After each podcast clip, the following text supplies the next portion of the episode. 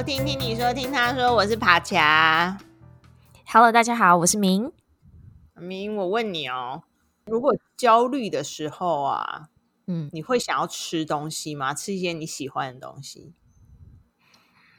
嗯，看哪些焦虑，但某些焦虑的确是，就我会开始，你知道，开冰箱啊，翻柜子啊，看有没有喜欢的这种饼干、糖果。所以你家常常会囤积一大堆这种零食是吗？我会耶，就是我去超市买东西，我都是会，你知道，若有似无的拿几包。然后如果发现家里的饼干、糖果就是库存量变少，我就会觉得，哎，怎么会？然后就赶快去超市再买。那你会遇到过你当下就觉得心情没有很好，你想要就是吃点东西的时候，一打开冰箱崩溃，什么东西都没有时候，有遇过吗？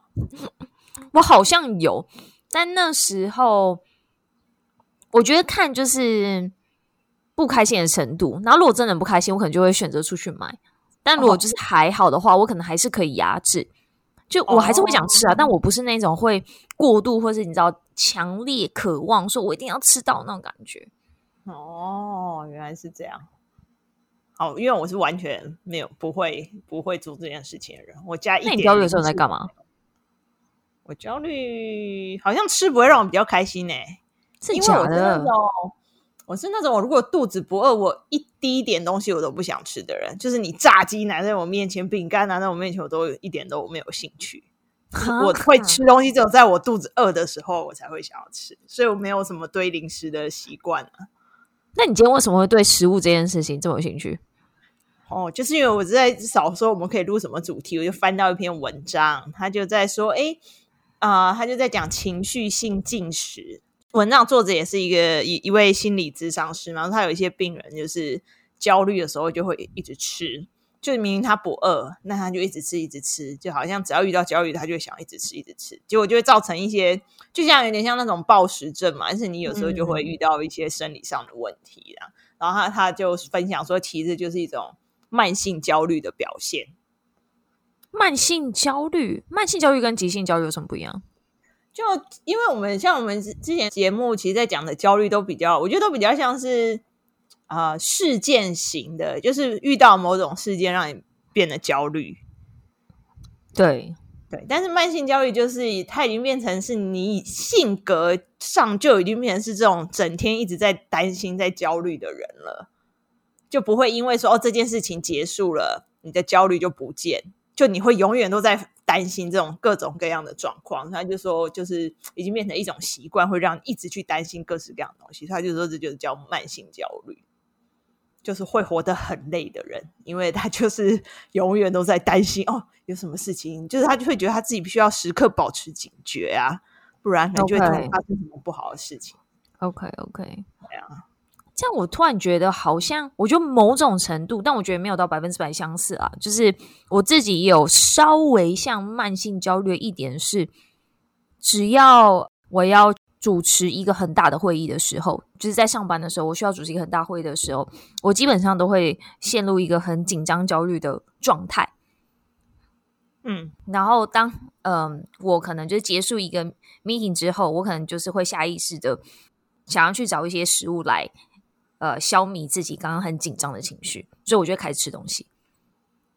所以就是变成你有点像是对会议开始过敏，就是只要一想到听到会议，你就会觉得哦，很紧张、很焦虑，是吧？我觉得还没有到那么夸张，但就是嗯，当我要进行一个，但也是看不同的会议，不是每个会议都这样。如果是一个很大，然后是由我主持，就是我需要呃产生产生出很多贡献的那种会议的话，那我当然就是会相对就是皮会绷比较紧，会比较紧张。嗯，嗯，然后嗯、呃，可能在这个。Meeting 的前跟后，我可能就会想要吃一些东西，或是一结束，我可能就是会想要消弭就刚刚就是所有的情绪，因为有些时候会议结束之后，我就会觉得我刚刚可能没有表现很好，嗯，所以我就会跟陷入一个比较情绪点比较低的那个状态，然后我这时候就会想要吃一些我喜欢的东西，然后让我稍微忘记我刚刚的一些表现或者我做错的事情，啊。好，那那我真的需要问你，因为我你看，对一个这么不爱吃的人来说，我实在有点不懂，为什么透过吃心情会变好？那那心情变好的点在哪里？吃东西很令人开心啊，还是是因为我是 foodie，你不是？就是我是一个非常爱吃东西的人。那但是我是爱吃好吃东西的人，所以我也很讨厌，就是你知道，嗯，心情不好又吃到难吃的东西，这我真的会大发脾气。但我自己觉得。嗯、呃，吃东西它可以带来就是很多重的快感，尤其是就是你在吃东西的时候，你基本上是用你各个感官在享受。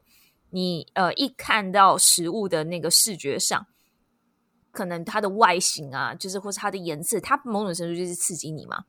然后当你就是你把食物拿接近到你的嘴边的时候，你会闻到那个味道吗？嗯，所以嗅觉它也是一个刺激，无论是甜的、咸的。就是你都是可以稍微闻到很香啊，怎么样的感觉？这样，那当然你就是放到嘴巴的时候，嗯、你咬下去，你会听到那个声音，就是它的 texture，就是它的那个脆啊，或是它很软啊，你咬下去那个汁喷出来那个声音，嗯、你可以感受到。当你在咀嚼的时候，它味道就是它会整个在你口腔中散开。哎，我是很适合当，就是你知道。真的，我刚刚经常，天哪，你真的是老饕哎！你好适合去主持美食节目，就讲一个 零食，你给我讲那么多，扯那么多东西。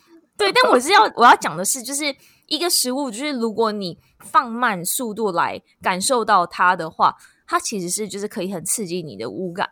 你在品尝的过程当中，因为你你的所有的感官被刺激嘛，所以你的你的感官你会稍微忘却，就是你刚刚嗯担忧的事情发生，或者你焦虑的事情。嗯，所以它可以让你抽离你不开心的那个状态，所以我才会觉得有些人可能就是会喜欢上这种感觉，所以他会不停的喂食自己。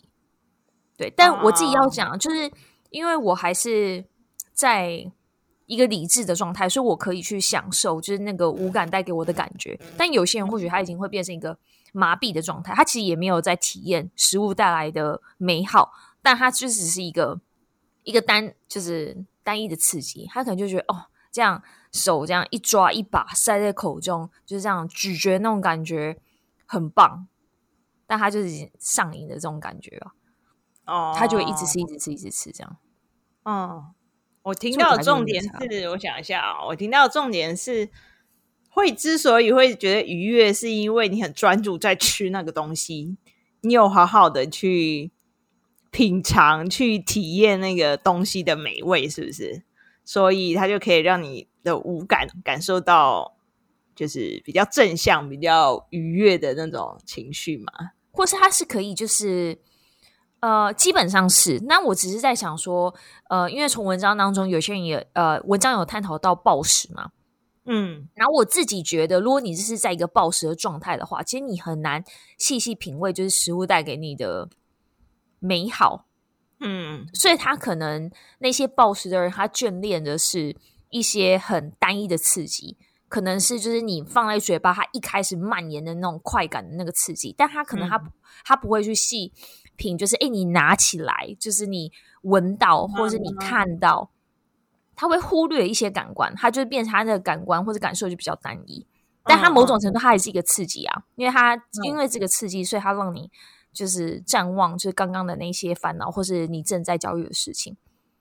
嗯，哦，那我就想到文章还有提到有一种状态，也是这种情绪性进。他说，其实像有些人，他就是会想说，我今天一定要喝醉，但他没有品尝酒，嗯、不是品尝酒。对啊，对啊，那就是我一定要喝醉，啊、不管怎样，我要麻醉麻痹自己。但其实这背后也是某种就是这种慢性焦虑的一种，嗯，可能。我觉得是，我觉得是这样。嗯，我也是，这样大概比较懂，所以你自己完全都不会哦？不会诶，还是因为我没有很，我不像你可以这么细细的品尝到那些食物的各种不同的美味吗？就感觉我的那个那个什么感官的知觉没有这么敏锐，但你还是会做一些事情。忘记烦恼那种感觉吗？对，哎，我想我焦虑的时候好像比较就是试着不去想它而已。哦，那你这样还蛮厉害的啊，因为我觉得有些人是因为他没有办法做到这件事情，嗯，所以他只能透过外在的刺激来帮助他不要再想这件事。但不过，因为这文章他有提到说，我今天会想要讲这主题，是因为我觉得应该不少人可能有这种状况，可是你可能没有自觉到说这是一个问题。没错。因为就像他就是因为焦虑就是很默默嘛，在背后，可是你的行为其实就会默默透露出其实是某种焦虑。那所以如果你发现你自己有这种情绪性的进食，例如你吃到一半突然听想起来我们曾经讲过这个主题，那你就稍微再观察一下自己是不是每次就会有这个行为。如果是的话，我还是会建议大家就是稍微正视一下这个问题，然后去寻求专业的协助，对啊，会让你。觉得比较舒服，对，没有错。因为我觉得，尤其是因为他的行为跟吃东西有关嘛，那你只要吃东西，你可能就会影响到，呃，直接的就会影响到你的身材。那我觉得现在，如果你嗯、没有听过有这种焦虑的反应，可能有些人就会觉得，哎，这次已经那么胖了，还要再一直吃，我怎么要一直吃？然后或是甚至有些人会。呃，家人就会想要把东西都藏起来啊，或者什么东西，嗯、就觉得，哎，小孩都已经那么胖，或者是身边人都已经那么胖，为什么还要一直吃？所以他们会有点像强迫或者抑制这这件事发生。但因为这样，他其实可能会让呃焦虑者他本身的反应就会又更加倍更大。因为假设如果说那个人他在他的焦虑没有好好被对待处理，嗯。的前提下，然后你又把它可以解除焦虑的东西，呃，又很强制的就是移除拿开的话，那其实它对于焦虑者的嗯伤害可能就会更大。所以我觉得这时候，如果你有意识到你周遭的人就是有这样的行为的话，那我觉得可以不妨的问问他近况怎么样。就是也是以一种关心的角度，嗯、而不是就是直接说，哎，已经这么胖，你为什么还在吃？就如果你有注意到这行为的话，我觉得可以是先从一个关心的角度，就是来来接近这个焦虑者。那也可以就是呃，就可以一起去看，就是更专业的人，像心理医生啊，或是像呃，跟饮食焦虑、心理焦虑有关的，就是专家，我觉得都会比较嗯。比较好，这样对啊，我觉得可以大家试着去寻求一些专业的协助吧。我最近，呃，我之前不是跟你说，做完那个灵气疗愈以后，我要去，接下来是要去安排那个心理咨商，然后还要去体验催眠。我就是今年就是把所有可以疗愈的那个课程，我都给他体验一次，这样。然后那你现在有什么？我现在刚进展完，就是做完心理智商。其实我觉得心理智商蛮爽的，我还蛮推荐大家，如果 可以的话，可以。我觉得很爽是怎样？就是可以义无反顾的，就是道尽任何的。对啊，然后因为我觉得他们真的是，就是智商真的是很专业的，会引导你。我觉得他会比较引导你去呃，看到你情绪的。呃，你内在的情绪是什么吧？因为我觉得情绪这件事情我们很少在讨论。可是，嗯，以心理来说，很多你这种焦虑啊，或者这种忧郁的呃事情，可能都是因为你没有好好去照顾你自己过去发生一些事情的情绪。所以，他很多时候，我觉得他引导我，其实还蛮在看说，诶，他是怎么去引导一个人去看一下，说，哎，自己当时那个情绪是什么啊？然后我就觉得哦，其实这样蛮爽的，好好哦。其实我还蛮想做的，对呀、啊，蛮想要是你就找一个主题就可以去做啊。光自我探索也可以做，你不一定真的有什么烦恼，有时候就只是去自我探索、嗯、了解。举例来说，你就说、哎、为什么每次到开会的时候我压力就很大？这也是一个主题呀、啊哦，有没有？然后我可能怎么样去方向它？我的困难点是要怎么找到，就是我可能比较嗯、呃、可以。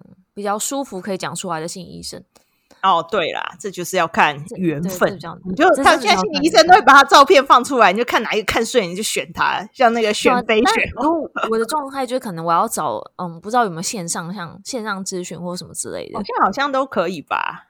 OK OK，对啊。